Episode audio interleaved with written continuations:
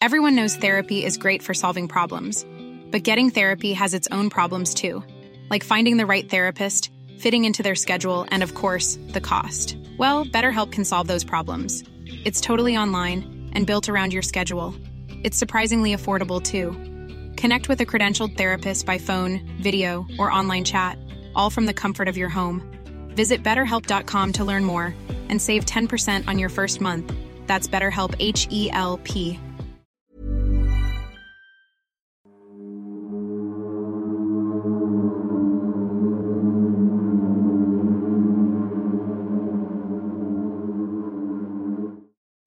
Bienvenidos sean al Anti-Podcast, su programa de terror de cada domingo. Yo soy la doctora Cass Otamendi, estoy aquí con el señor productor Sergio Bocanegra y justo enfrente de mí el doctor Miguel Padilla. Miguel, ¿cómo estás la noche de hoy? Muy contento, querida Cass, porque hoy nos espera una muy buena historia de terror. Pero antes de empezar nuestro programa, me gustaría contarte que recibimos mucho amor esta semana gracias a las personas, a nuestros anti-suscriptores que nos dejaron una propinita y voy a darte sus nombres para darles especial agradecimiento.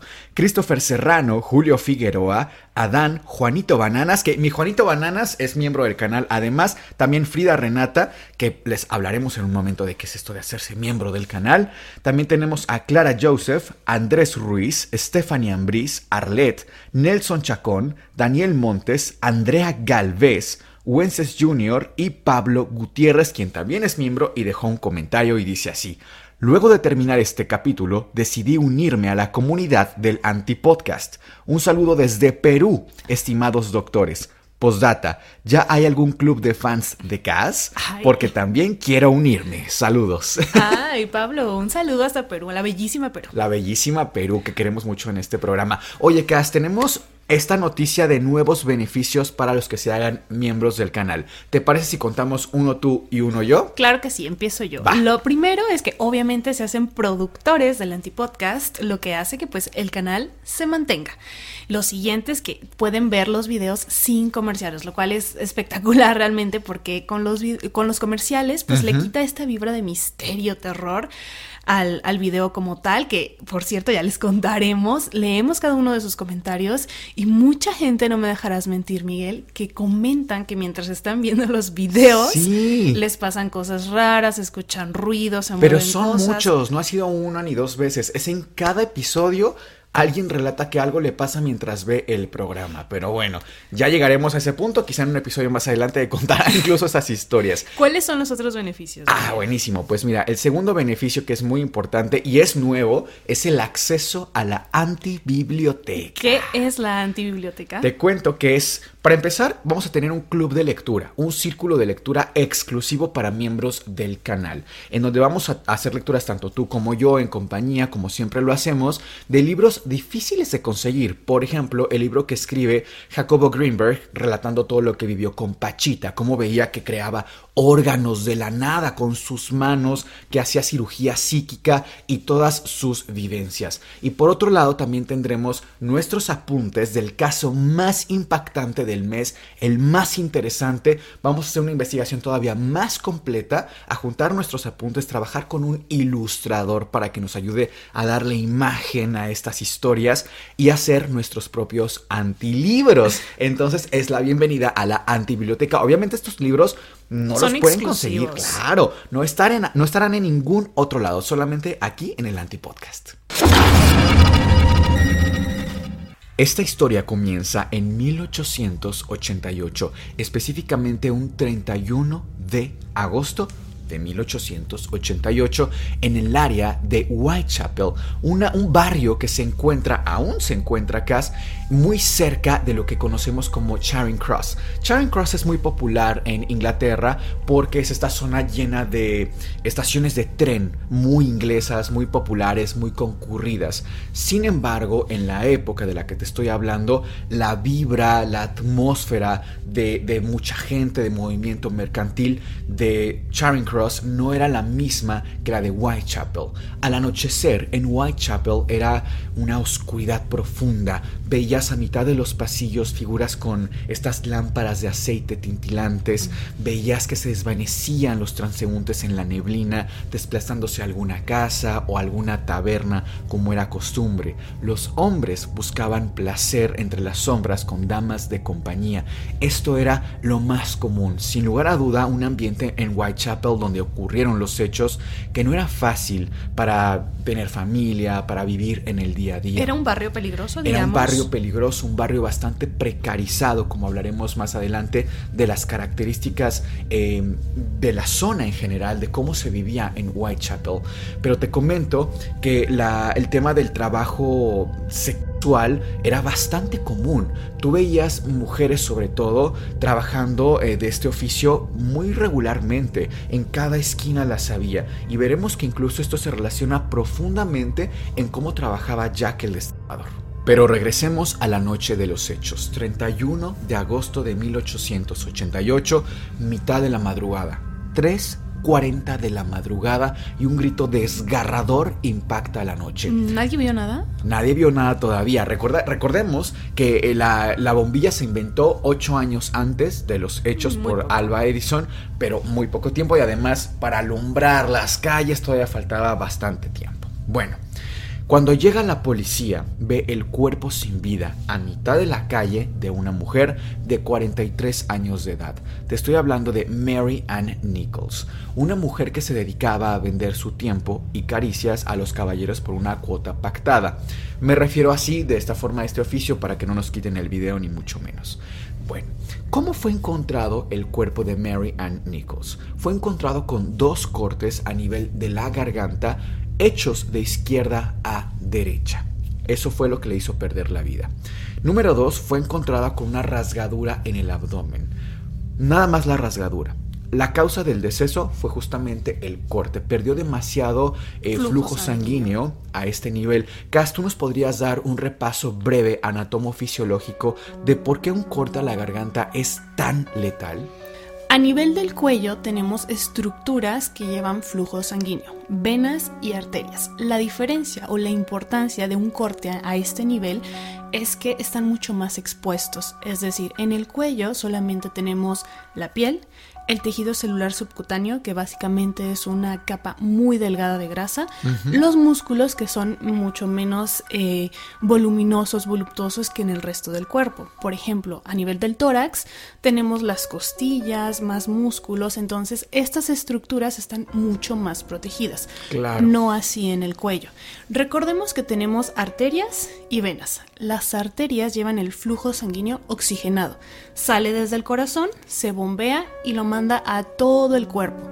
Las venas eh, se encargan de recoger este flujo sanguíneo, mandarlo nuevamente al corazón y a su vez pasa por los pulmones y se vuelve a oxigenar. Es el ciclo sin fin. Todo el tiempo se está haciendo este recambio constante. Ahora, respecto al cerebro, es uno de los órganos más importantes y más demandante. De hecho, en una situación de estrés, de peligro, siempre el cuerpo tiene que priorizar al cerebro. Claro. Entonces se nutre a través de glucosa o azúcar, que es lo mismo, y oxígeno. Estos dos componentes los lleva el flujo sanguíneo, los tiene que mandar a este órgano. Entonces, Obviamente un, corte a este nivel es letal. Recordemos también, esto se me olvidó decirlo, las venas normalmente están mucho más expuestas, son más externas que las arterias. En, por ejemplo, en este caso tenemos las venas yugulares, que son en ambos lados, derecho e izquierdo, y hay internas y externas. Y dicho sea de paso, también tenemos las carótidas en el cuello, que también llevan, obviamente, como comentas, flujo sanguíneo oxigenado hasta el cerebro, y que entonces un corte a este nivel uno, obviamente la pérdida de flujo sanguíneo es importantísima, el volumen como tal que perdemos, pero también que el cerebro no va a recibir lo que necesita, entonces entra en anoxia y por supuesto causa de deceso. Y que aparte fueron no uno, sino dos cortes. Dos cortes, exactamente, de izquierda a derecha. Y eso es importante para que ustedes en casa lleven sus apuntes y nos ayuden a resolver este caso. Y por supuesto para que ustedes puedan ir resolviendo este misterio y llegar a la verdad más cercana, les preparamos un mapa de toda esta zona de Whitechapel y puedan ustedes identificar según las estructuras reales de la época, esto es un croquis real de la época, en donde fue encontrada cada víctima. Vamos a hablar en total de cinco víctimas, de cinco fallecimientos canónicos. ¿A qué me refiero con esto? Vamos a ver, junto con cómo va avanzando la historia, cómo hubo no solamente estos decesos, realmente era común, era una zona violenta en realidad. Sin embargo, se le atribuyen solamente estos cinco, que es muy fuerte decirlo, porque fueron cinco en muy poco tiempo, a Jack el Destripador, por las características en las que fueron encontradas las víctimas. Vámonos entonces con la segunda víctima, Annie Chapman. Tenía solamente cuatro años más que la primera víctima, Mary Ann Nichols. Tenía el mismo oficio que el anterior. Se dedicaba exactamente a lo mismo y acá un pequeño comentario cultural, muchas veces el oficio del trabajo sexual se ejercía en las mismas calles porque obviamente eran personas altamente precarizadas, entonces no tenían para un espacio, era un riesgo llevarlos incluso a sus casas, etc. Muchas veces se ejercía, insisto, en plena calle. Ahora, la segunda víctima nos da mucha más información que la primera. ¿Qué pasa? También tenía dos cortes a nivel de la garganta, igualmente, de izquierda a derecha, dos cortes, y tenía un corte pero mucho más profundo en el abdomen. ¿El corte del abdomen, perdón, era longitudinal o era igual que los de la garganta transversal? Los cortes de la garganta eran transversales, pero tenían cierto grado de oblicuidad, es decir, empezaban de esta forma y se desplazaban un poco más horizontales. El segundo lo hacía y se llegaba a cruzar con el primero. Veremos eso qué significa porque no es tan al azar. Y hago insistencia en que es de izquierda a derecha porque eso nos dará también pie a un análisis un poco más detallado de quizá cómo trabajaba Jack el eh, la herida del abdomen era más bien longitudinal, de arriba hacia abajo. Y es importante también comentar que obviamente las armas blancas con las que se trabaje a este nivel, pues varía el tipo de corte. Es decir, no es lo mismo el filo que tenga un bisturí que ocupemos quizá en una cirugía al que se ocupe en una carnicería con una cuchilla para cortar filete, ¿no? Ciertamente sí hay grados de corte e incluso pues hemos visto personas que causan heridas con eh, armas mucho más romas, es decir, sin filo. ¿no? Para fines prácticos. Entonces, la segunda víctima no solamente tenía estos dos cortes de izquierda a derecha en el cuello, sino que además el corte del abdomen era mucho más profundo. Y esto, de, eh, el corte iba bajando hasta la zona pélvica. Resulta que se le extrajo el útero. Jack el Destripador es aquí cuando comienza literalmente a destripar a sus víctimas y a ella le sacó el útero. Encontraron, perdón, encontraron el órgano en algún lugar o lo encuentran. Es muy puntual que realizaras esta pregunta, Cass, porque a nivel de perfilamiento criminal, esto nos diría mucho del criminal, justamente, porque podríamos pensar aquí, bueno, se lo llevó como una especie de trofeo. Claro, entonces es una persona que trae otro tipo de antecedentes. Sin embargo, sí se lo llevó y lo, y lo, intentó replicar. Es decir, recordemos la primera víctima, Mary Ann Eccles, tenía las heridas en el cuello, pero también tenía el corte en el abdomen. Eso de que te hablaba. La víctima ya estaba fallecida. El corte del abdomen lo hizo porque también quería extraerle el útero pero no lo logró. Quizás no le dio tiempo. No le dio tiempo. Recordemos que Jack el Destripador trabajaba en las calles. Es así como atacaba a sus víctimas. Entonces escuchó algún ruido, era su primer crimen, se puso nervioso, etc. Y después se desplazó una semana después, quizá con mayor planeación. Mi teoría, Kikas, es, o la primera teoría que quisiera lanzar, es que después de su primera víctima, al no lograr eh, sacar el útero. Esa era su intención, definitivamente era su intención.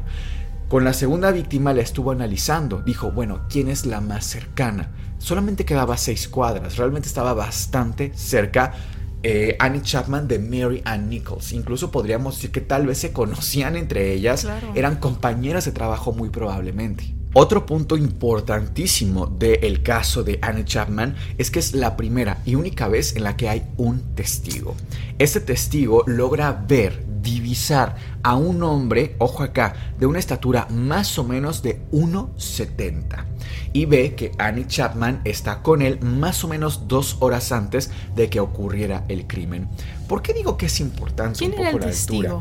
El testigo era aparentemente un carnicero que trabajaba cerca de donde se ponía a trabajar Annie Chapman y también Mary Ann Nichols. O sea, estaba digamos que entre el espacio de las dos víctimas.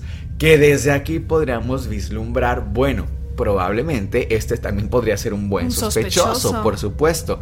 Sin embargo, a él nunca se le detiene. Sabemos que es de apellido Levi, es todo lo que sabemos de él y que es el único testigo. Y que ojo, después de que da este relato de un hombre de 1,70, cabello negro, se retracta. ¿Y por qué dices que esta estatura de unos 70 metros era importante para el caso al menos? Bueno, resulta que Scotland Yard, la policía de eh, Londres, la policía de toda Inglaterra, tenía más de 2.000 entrevistas para cuando todo este caso se hace mucho El más boom. mediático, cuando se hace el boom mediático de Jack el Destripador.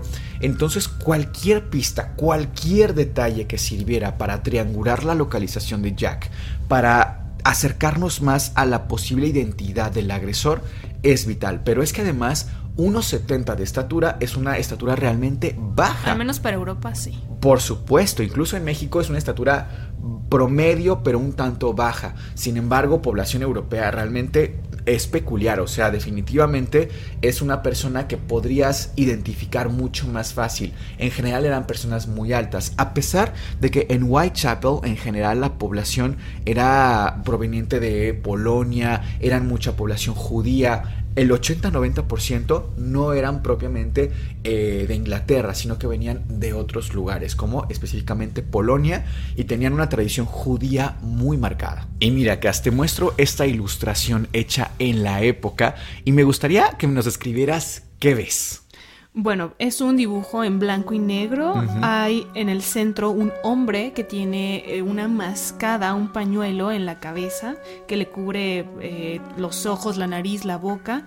Y alrededor hay hombres, pero vestidos distinto. Hay uno, dos, tres, cuatro hombres y como que lo están observando, revisando. Sí, incluso riéndose, si te fijas bien. Sí. Bueno, resulta que el hombre de en medio tiene el traje típico, el uniforme de Scotland Yard.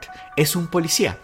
Este policía, como puedes ver, tiene los ojos vendados y los hombres a su alrededor se supone que son pues pobladores justamente de eh, Whitechapel y que se están burlando de la policía. Incluso abajo tiene una leyenda que dice Turn round three times and catch whom you may, que significa da tres vueltas y atrapa a quien puedas. Es decir, las personas si bien tenían pánico en las calles, También se estaban mofando. también estaban mofando de la policía, porque ya era un poco ridículo y no solo hasta este punto, o sea, la gente ya empezó a burlarse aquí, pero para con la tercera y cuarta víctima, francamente sí era ridícula la situación. Vámonos entonces con los hechos todavía. Para este punto, Cass, ya había muchísimo pánico en las calles. Por supuesto, si ya de por sí Whitechapel no era una zona, un barrio seguro, bueno, es que esto ya era terrible, ¿no? Esta Cass es una ilustración hecha en la época. Nadie sabía quién había cometido estos crímenes. No es que se le atribuyera a este fantasma, a esta entidad, pero cuchillo. pues claro, nos hace referencia a esta... eh, este terror que la gente no sabía eh, en la oscuridad, en el desconocimiento de quién era capaz de cometer estos crímenes tan atroces. Porque si bien es cierto que eh, el acto criminal en la época era común, específicamente para con las mujeres, desgraciadamente, Esto ya lo sobrepasaba. lo sobrepasaba por mucho. O sea, ya era un destriamiento literalmente. Entonces, y esto ese es- salía en los periódicos y Sí, demás. había Ok. muchos periódicos locales que obviamente pues no tenían fotografía y demás, entonces lo que hacían eran ilustraciones. Estas son Ok. ilustraciones originales de la época. Te quisiera mostrar también esta, que fíjate que es muy interesante incluso a nivel artístico, lo bien hecha que está y nos va relatando cómo fueron encontradas las víctimas, cómo trabajaba la policía, incluso pues era hasta cierto punto muy gráfico, ¿no? Evidentemente pues no tenían los detalles a nivel... No, pero para hacer un dibujo sí es muy gráfico. De 1888, imagínate nada más. Y bueno, la gente se enteraba de esta manera, a través de dibujos, de cómo trabajaba, ¿no? Esto también es muy interesante, Cass. Esta es una firma real, original, que se recibe eh, por parte de la policía de Scotland Yard de eh, una supuesta persona que dice yo fui, yo cometí los crímenes de Jack. Una confesión. Sí, yo cometí los crímenes eh, que ocurrieron aquí en Whitechapel. Y el 25 de agosto, septiembre, septiembre fue eh, tomada esta, esta carta. Y es muy interesante porque es la primera vez que se le da un nombre al agresor. Jack, Jack el Destripador. Y a partir de aquí ya se le conoce al agresor como Jack el Destripador. O sea, realmente no se lo inventó la policía, sino que fue a través de esta carta. A mí lo que sí me salta a la vista definitivamente es como, mira, fíjate por ejemplo, abajo está firmada Jack the ah, Ripper, que significa Jack el Destripador dices, no joke, esto, no, es broma, esto es como en serio, ¿no? Pero hay cierto grado encuentro de, morbo, eh, en, por ejemplo, en los dibujos, o sea, como, ¿por qué pondrías un ataúd, un, arma. Un arma, pondrías eh, un corazón atravesado, realmente simbolizando, quiero pensar, la pérdida de la vida, etcétera. O sea, encuentro que para mí este tipo de cartas, y sí lo sabemos incluso porque llegaremos a esto, pero hay gente que se dedica a estudiar el caso de Jack de forma profesional y se les conoce como riperólogos, ¿no? Que son, esto viene de Reaper, el destripador, riperólogos. Ahora, eh, encuentro no solo morboso esto, sino que además entorpeció el caso, porque no fue la única carta que se recibe después del segundo caso, sino que se recibieron cientos y cientos de cartas asumiendo la culpa de estos crímenes. Que es muy común. Es muy común y, qué triste. Ahora, sabemos también hoy a través de estas investigaciones de los riperólogos que muchas de estas cartas fueron escritas incluso por los propios periódicos. Porque claro, querían vender.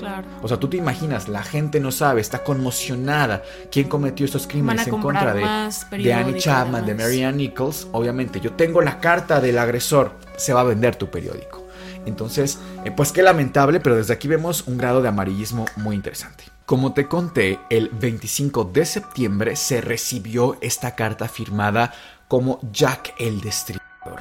Es solamente dos días después que se recibe una segunda carta, también firmada como Jack el Destripador Cabe mencionar que la primera carta no se hace pública, sino hasta mucho tiempo después. Entonces, lo que sí tenemos por seguro es que tanto esta carta firmada como Jack el Destripador como la segunda que se recibe eran del mismo autor. Entonces, tenemos también que la segunda carta venía firmada como Jack el Destripador, pero además tenía una postdata que decía: Soy Jack y no pienso parar. Y sí pienso que es muy probable que fuera el autor de estos crímenes, esto porque tan solo tres días después de que se recibe la segunda carta se encuentra el tercer cuerpo. El cuerpo le perteneció a Elizabeth Stride, una mujer de apariencia muy similar a las víctimas anteriores. Me refiero en cuanto a su trabajo, tenía el mismo oficio, una edad bastante similar, incluso rasgos físicos similares. Ahora, esta mujer, Cass, presentaba las dos heridas típicas en el cuello. Eran como su sello personal. Era este su sello personal, pero más que su sello me refiere más a su modus operandi. Resulta que esta mujer no tenía ninguna herida en el abdomen, en la zona pélvica. Al principio uno podría pensar, bueno, quizá no era del mismo autor.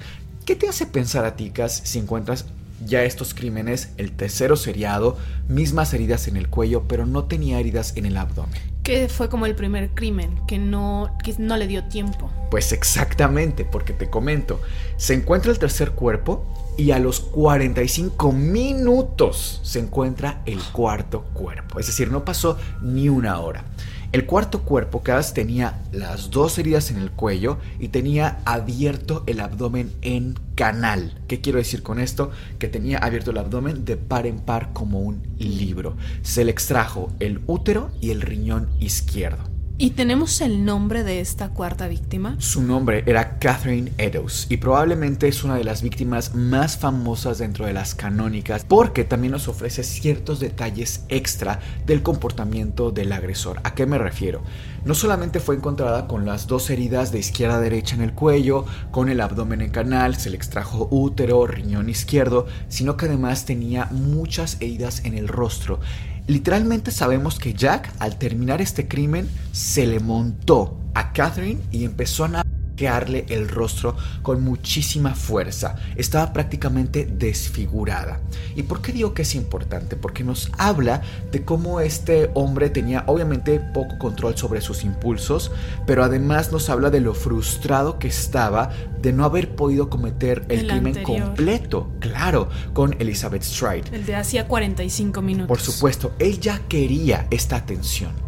Él ya quería tener su sello personal víctima tras víctima. Quería no solamente llevarse el útero como un trofeo, sino como una firma. Un dato extra también muy interesante de esta cuarta víctima de Catherine Eddowes es que se recupera un pedazo de delantal en la época cubierto por tejido sanguíneo. Ahora, se piensa que este tejido sanguíneo no solamente perteneció a Catherine Eddowes, sino que muy probablemente Jack en su desespere cuando le estaba agrediendo, él también se cortó probablemente parte de un brazo, de la que mano. Es muy común cuando hacen heridas con cuchillo, claro, que y también se lastime el mismo agresor. Exacto, cuando no están medidos, o sea, cuando no son meticulosos, realmente cuando hay este impulso violento, es cuando muchas veces se lastiman ellos mismos. Se piensa que esto ocurrió y además se piensa, tanto y se llegó a pensar todavía hace poco tiempo, porque se recuperó hace pocos años este pedazo de delantal supuestamente se le hace estudio de ADN y se compara este ADN en el tejido con ADN de los descendientes de los principales sospechosos de ser Jack el Destripador. Entonces fíjate qué interesante, qué prometedor y qué fascinante pudo haber sido esto. Lo vamos a retomar al final como en las teorías para saber a dónde llegó, pero me resulta muy interesante. Ahora, no solamente es lo único que tenemos, hay una pared que estaba muy cerca de Catherine Eddowes, que tenía un mensaje, un mensaje escrito con graffiti. Cuando digo graffiti, no se imaginen el graffiti que todos conocemos hoy día, es diferente. Es un mensaje escrito con pintura en la pared, nada más, que decía literalmente esto: The Jews are the men that will not be blamed for nothing, que significa los judíos son los hombres que no serán juzgados o culpados por nada. Esta frase a mí me dio muchas vueltas. Bueno, ¿qué quiere decir? Los judíos son los hombres que no serán culpados por nada. A mí no me queda claro semánticamente hablando si está diciendo los judíos son buenos, los judíos son malos. Como que creo que se puede interpretar de diferentes maneras. Además no sabemos el contexto. ¿Qué pasa acá? Eh, como les comentaba, hay riperólogos, hay personas que se dedican a estudiar el caso. Uno de ellos es Donald Rumlow. Es un hombre que ha pasado muchísimos años investigando y él piensa que sí. Llegó a una conclusión muy interesante y es que él estudió el edificio en donde fue encontrada este, este mensaje en la pared. Resulta que en la época este era un centro de, no de ceremonia, sino más bien un centro de reunión, un centro en el que se reunían personas para hacer meetings, etc. Y esa ¿De noche... todo tipo de personas? De todo tipo. Pero esta noche hubo una reunión de personas judías, de la comunidad judía. Y se habló mucho de cómo los estaban segregando. Mm. Entonces, su teoría de este riperólogo, que es bastante bueno, es que Jack estaba esa noche en la reunión sale muy molesto, agrede a, Catherine, primero a Catherine Eddowes, termina su crimen e intenta, estaba tan molesto que intenta un segundo crimen, siendo eh, el, crimen anterior del que estábamos hablando, el de Elizabeth Stride. Entonces, él se dio la vuelta. ¿A qué quiero decir? Cuando lo relato, yo primero me imagino que fue con Elizabeth Stride, no lo logra, se frustra y va con la cuarta víctima, con Catherine Eddowes, y hace todo este, este ejercicio de violencia en el rostro, el navajazo, etc. Para mí es poco probable eh, este ejercicio por las distancias. Sin embargo, realmente ambas teorías son viables. Lo que sí sabemos es que con Catherine se desquitó. Había muchísima más violencia que con las otras víctimas. Entonces sabemos que estaba molesto. No sabemos si por em, lo que estaba ocurriendo en el meeting. Justo eso te iba a preguntar. Entonces, este riperólogo insinúa en su teoría que Jack era judío. Exactamente. Entonces, es interesante desde la perspectiva de que triangulamos un poco más. Bueno, ya sabemos, 1,70, cabello negro, origen judío. ¿Las mujeres a las que agredió eh, Jack eran también judías? ¿Sabemos esta información? No sabemos esta información, pero te voy a dar un dato extra que ese lo logré investigar yo por mi cuenta, y es que la primera víctima que, hablábamos de Mary Ann Nichols, es su posición de trabajo en eh, a lo que se dedicaba ella, estaba enfrente de un hospital muy antiguo. Este hospital tenía un pabellón especial para sífilis. Mm. ¿Y por qué digo esto? La, posición geográfica de Whitechapel estaba conocida como zona endémica de sífilis. Realmente es muy interesante. Entonces, también acá tengo una teoría que parte del diagnóstico de Jack. Yo pienso que Jack tenía sífilis. Para este punto, Cass, ya la gente estaba totalmente enfadada, molesta, no solo aterrorizada, realmente estaban molestos con la policía porque ya era increíble, o sea, ya encontraban hasta dos cuerpos en la misma noche. Y nos vamos así hasta el 9 de noviembre. Este día fue encontrada la última víctima de las canónicas de Jack. Recordemos, son cinco en total canónicas o que le atribuimos a Jack el Este cuerpo le perteneció a Mary Jane Kelly y fue definitivamente de todas las canónicas la peor de todas, la más espantosa, porque no solamente presentó las típicas heridas en el cuello, ya parte del modus operandi de Jack, sino que además literalmente no solo se le extrajo el útero, fue vaciada, se le quitaron todos y cada uno de los órganos abdominales. De hecho, Cass, acá les vamos a mostrar una recreación tridimensional de la escena del crimen, que si bien fue hace muchísimos años, pues tenemos hoy gracias a las fotografías que se tomaron en su momento la oportunidad de recrear toda esta escena y vemos también cómo están acomodados algunos objetos. Vemos el cuerpo de eh, Mary Jane Kelly y estos puntos rojos simbolizan los órganos. Por ejemplo, entre ambas piernas se encontraron el hígado, debajo de su cabeza partes del pecho y el útero, que no se lo llevó, eso fue un dato curioso también. En la mesa tenemos carne del abdomen y los puntos, por ejemplo, el punto negro, vemos que simboliza el corazón, que nunca fue encontrado, es decir, en esta ocasión se llevó el corazón. Otro dato curioso del caso de Mary Jane Kelly es que tenía la cabeza tapada con una funda para almohada. Eso nos orienta a cierta pista por ahí también. Tome nota de ese detalle para que ustedes se acerquen a la verdad. Dentro de los reportes de Scotland Yard tenemos que se hicieron 2.000 reportes de entrevistas policíacas, 300 sospechosos y 100 detenciones. Ya después de que se pensó que Jack o la identidad de Jack era realmente la de un marinero, pensaron en un carnicero. Esto por dos cosas. Las cuchillas, que probablemente tendría solamente un carnicero. Y número dos, porque se piensa que Jack también se manchaba muchísimo en sus crímenes, lo cual es bastante viable. Y si tú ves en la calle a una persona manchada de flujo sanguíneo, pues no te sorprendería tanto viniendo de un carnicero. Entonces se visitaron en total 76 carnicerías. Ahora, el primer sospechoso que tenemos es ese señor que se llama Montage Jean Druit. Es un hombre de origen francés, familia adinerada, que, dato curioso, se tituló tres años antes como abogado en Oxford. Resulta que este hombre se le acusa de los crímenes, pero algo muy peculiar que ocurrió con él es que él se arroja al río Támesis prácticamente tres años después del último crimen y pierde la vida. A nivel personal en su vida pasaron ciertas cosas que nos hacen sospechar de por qué él decidió quitarse la vida. Una de ellas, por ejemplo, se piensa que tenía una orientación sexual no heteronormativa. Entonces, para la época era algo absolutamente escandaloso. Su familia prácticamente los, lo, deshereda y él decide quitarse la vida. E incluso sabemos que lo despiden de su trabajo. Otra teoría es que... Em, él al ser acusado públicamente, porque de hecho, mira, tenemos otra ilustración que nos hace referencia a cómo eh, se sospechaba de las personas, este como... Se hablaba detrás, ¿no? Sí, de, la persecución de las personas. Entonces, ser sospechoso de ser Jack era una sentencia social. realmente era algo muy fuerte. Y él, al ser una familia como de abolengo y demás, pues pierde todo su estatus, por supuesto. Y él por eso decide quitarse la vida. Entonces, eh, si bien se pensó que era un sospechoso, tenía demasiadas coartadas. Es decir, cuando ocurrió algún crimen, mucha gente lo vio en otro lugar bastante lejos. Entonces, por eso se piensa que él, si bien fue de los principales, eh, también fue de los que primero se descartó, ¿no?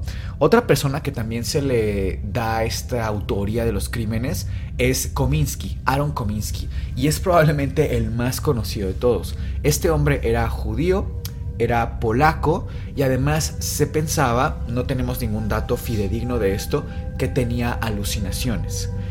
No quiero decir con esto que por tener alucinaciones seas capaz de, sino que al tener alucinaciones muy probablemente se relacionó con algún trastorno neurológico, probablemente llegando a sífilis a nivel cerebral.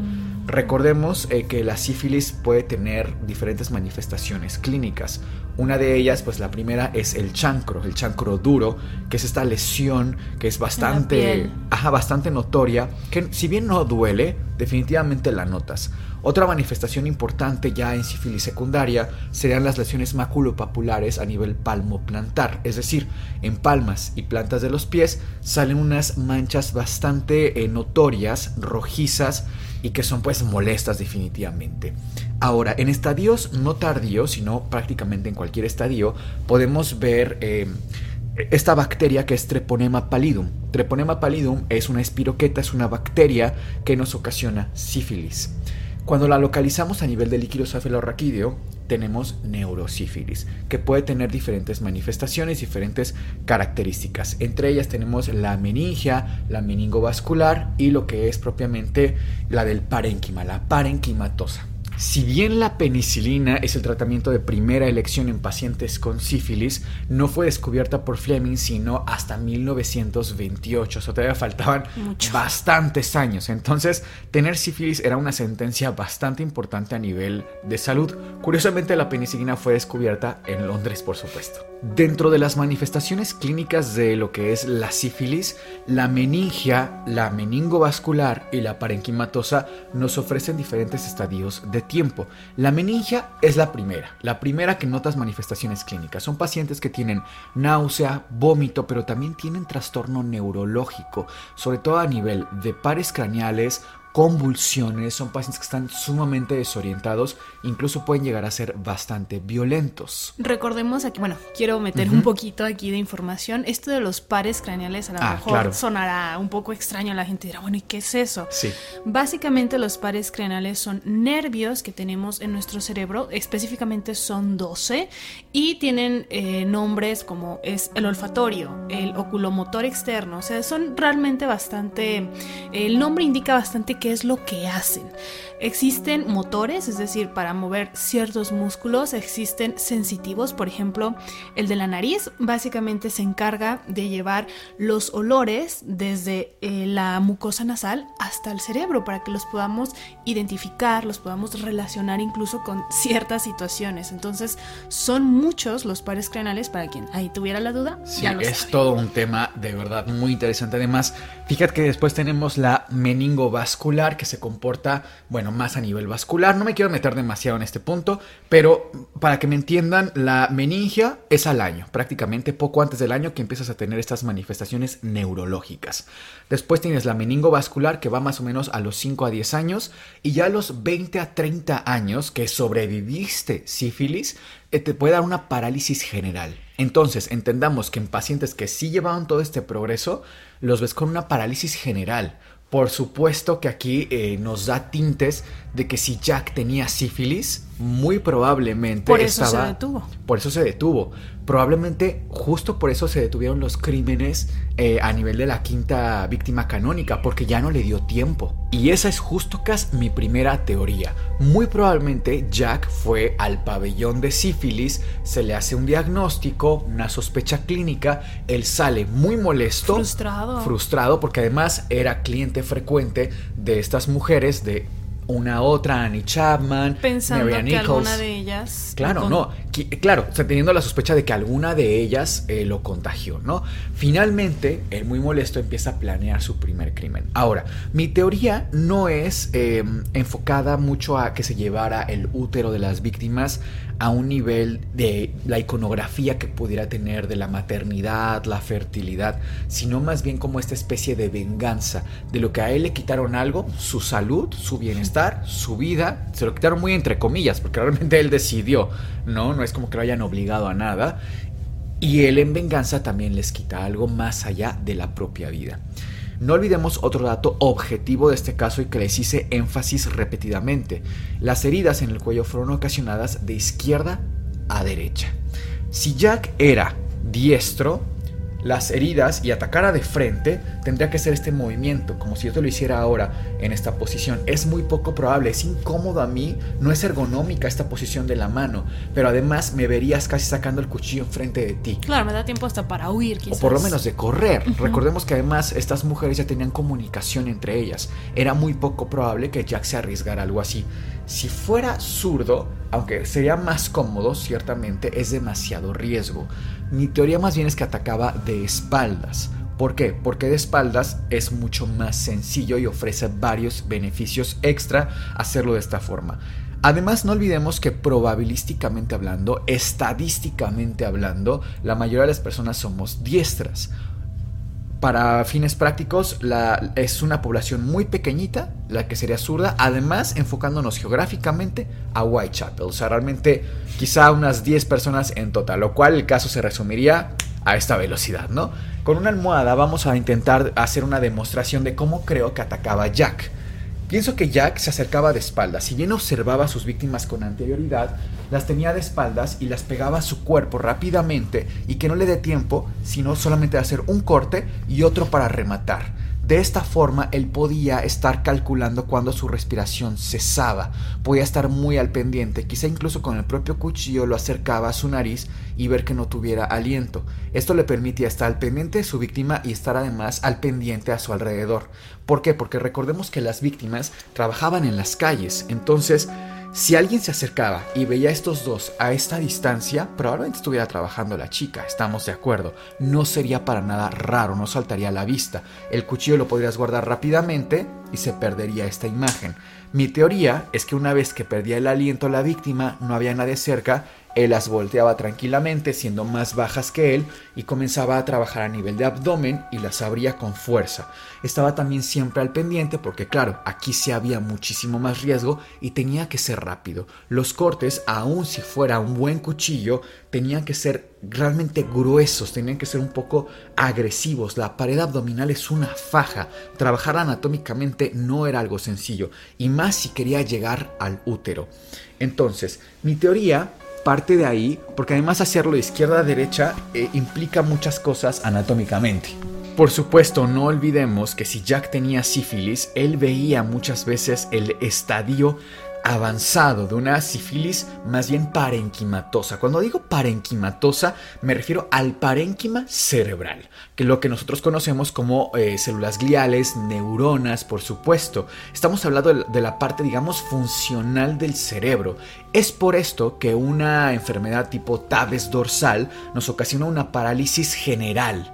Es bastante explícito, es bastante evidente la ira que tenía Jack, sabiendo que tenía este diagnóstico. Y que le iba a tocar. Le iba a tocar, en el mejor de los casos, sobrevivir con una parálisis general.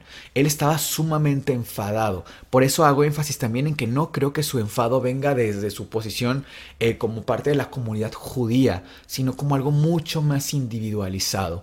Para mí la última víctima no era necesariamente de Jack, la, la, persona Mary Jane, Mary Jane la perdón, quinta persona. ¿Perdón? La quinta persona. La quinta persona que fue encontrada y esto porque fue tapada con, eh, con, una funda para almohada. ¿Por qué pienso que no? Si una persona la tapas con una funda cometiendo un crimen es porque sientes cierto remordimiento, no quieres que te vea, la conoces y te conoce. Realmente no era al azar.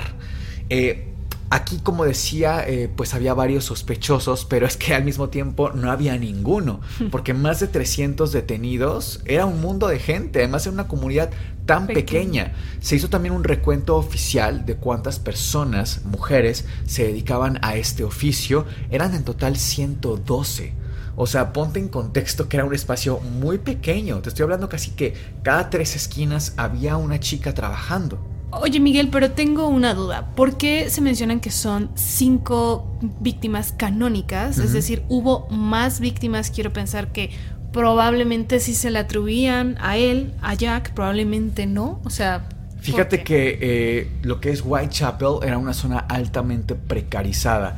De hecho, aquí eh, tengo, lo guardé ahora que, lo mencionas, qué bueno que lo, lo comentas, porque encontré cas una mm, declaración de un actor de teatro ocho años antes de que ocurrieran los crímenes de Jack y cómo él describe esta zona. Mira, dice así, el actor se llama Jacob Pavlovich Adler y dice así, The longer we spent time in Whitechapel, the more our hearts sank.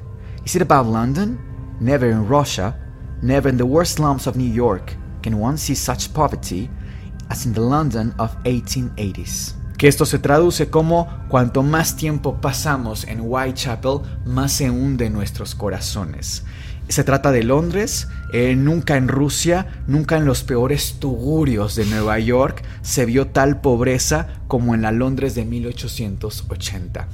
Recordemos que además los inmigrantes venían huyendo de esta zona. Está bien por eso el altísimo índice de eh, en esta zona. Eh, anexando un poco también, perdón, ahora me vino el recuerdo, eh, a esos pacientes, incluso en las primeras etapas de sífilis, les puede dar una manifestación clínica conocida como ataxia, que es esta desorganización en los movimientos. Podemos poner acá un video para que vean cómo es, es muy espectacular. Entonces, Insisto, Jack estaba sumamente enfadado, podía saber que esto le iba a pasar en un tiempo. Además, no teníamos la prueba de DRL, o sea, realmente era muy rudimentario lo que teníamos como acceso no solo a tratamiento, sino a diagnóstico. Por eso creo firmemente que este caso se, se relaciona muchísimo con el treponema pallidum. ¿Tú qué opciones tienes, Gas? ¿Qué teoría o comentario nos puedes regalar? Bueno, coincido bastante con tu teoría, de hecho se me hace buenísima, permíteme decírtelo. Y otra teoría pudiera ser que era estaba infiltrado en la policía, es decir, no sería la primera vez mm. que eh, un policía es el realmente también el criminal. Entonces, al momento de saber esta noche van a estar en tal zona o va a haber una patrulla o un grupo, pues no me voy a aparecer en esa zona, puedo atacar en otra zona, ¿sabes? También por eso quizás nunca se sospechó de la propia policía. No, incluso es muy buena teoría también la que ahora comentas, no la habría pensado. Y es que en contexto, en la época 1880, se acerca a ti un policía, tú siendo trabajadora sexual, no huyes porque ya lo tienes ahí enfrente, pero de alguna forma hay cierta camaradería. Te cuido, me cuidas, no pasa nada, pero claro, finalmente yo bajo la sombra soy Jack. Miguel, ¿y qué pasó con el pedazo de delantal que encontraron en aquella ah, época? de Catherine Eddowes. Justo. Pues te cuento que se supone que, y digo se supone porque nunca hubo una investigación realmente seria al respecto, se rescata este y se hace un análisis de ADN y logran contactar a descendientes de los principales sospechosos. Uno de ellos fue descendiente de Aaron Kominsky. Los investigadores determinaron que había una correspondencia muy alta entre el ADN encontrado en el delantal de Catherine Eddowes y el descendiente de Aaron, Kominsky. Entonces, eso cerraría el caso diciendo que Aaron Kominsky fue el, culpable, el autor, Jack. Sin embargo, para la época, los registros policíacos revelan que tenía coartadas para prácticamente todas las víctimas. Y es que además era una hora complicada en la cual actuaba Jack. Prácticamente era en la madrugada. El que se hizo más temprano, Cas, fue a las 3.40 de la madrugada.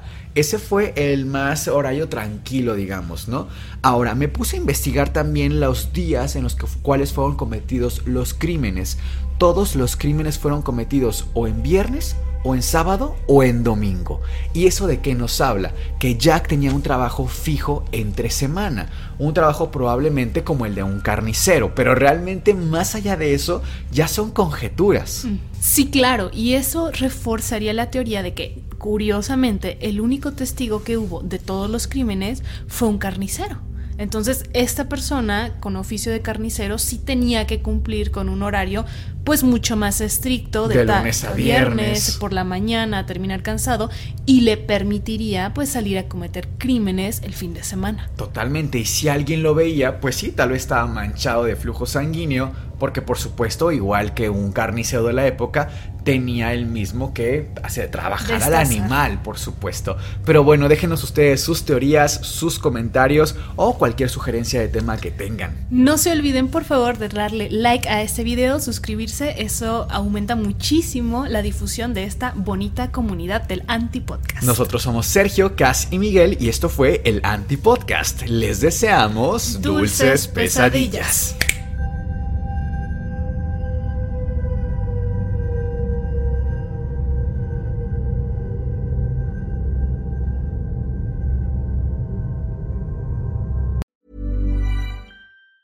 Hey, it's Danny Pellegrino from Everything Iconic. Ready to upgrade your style game without blowing your budget? Check out Quince. They've got all the good stuff shirts and polos, activewear, and fine leather goods, all at 50 to 80% less than other high end brands. And the best part?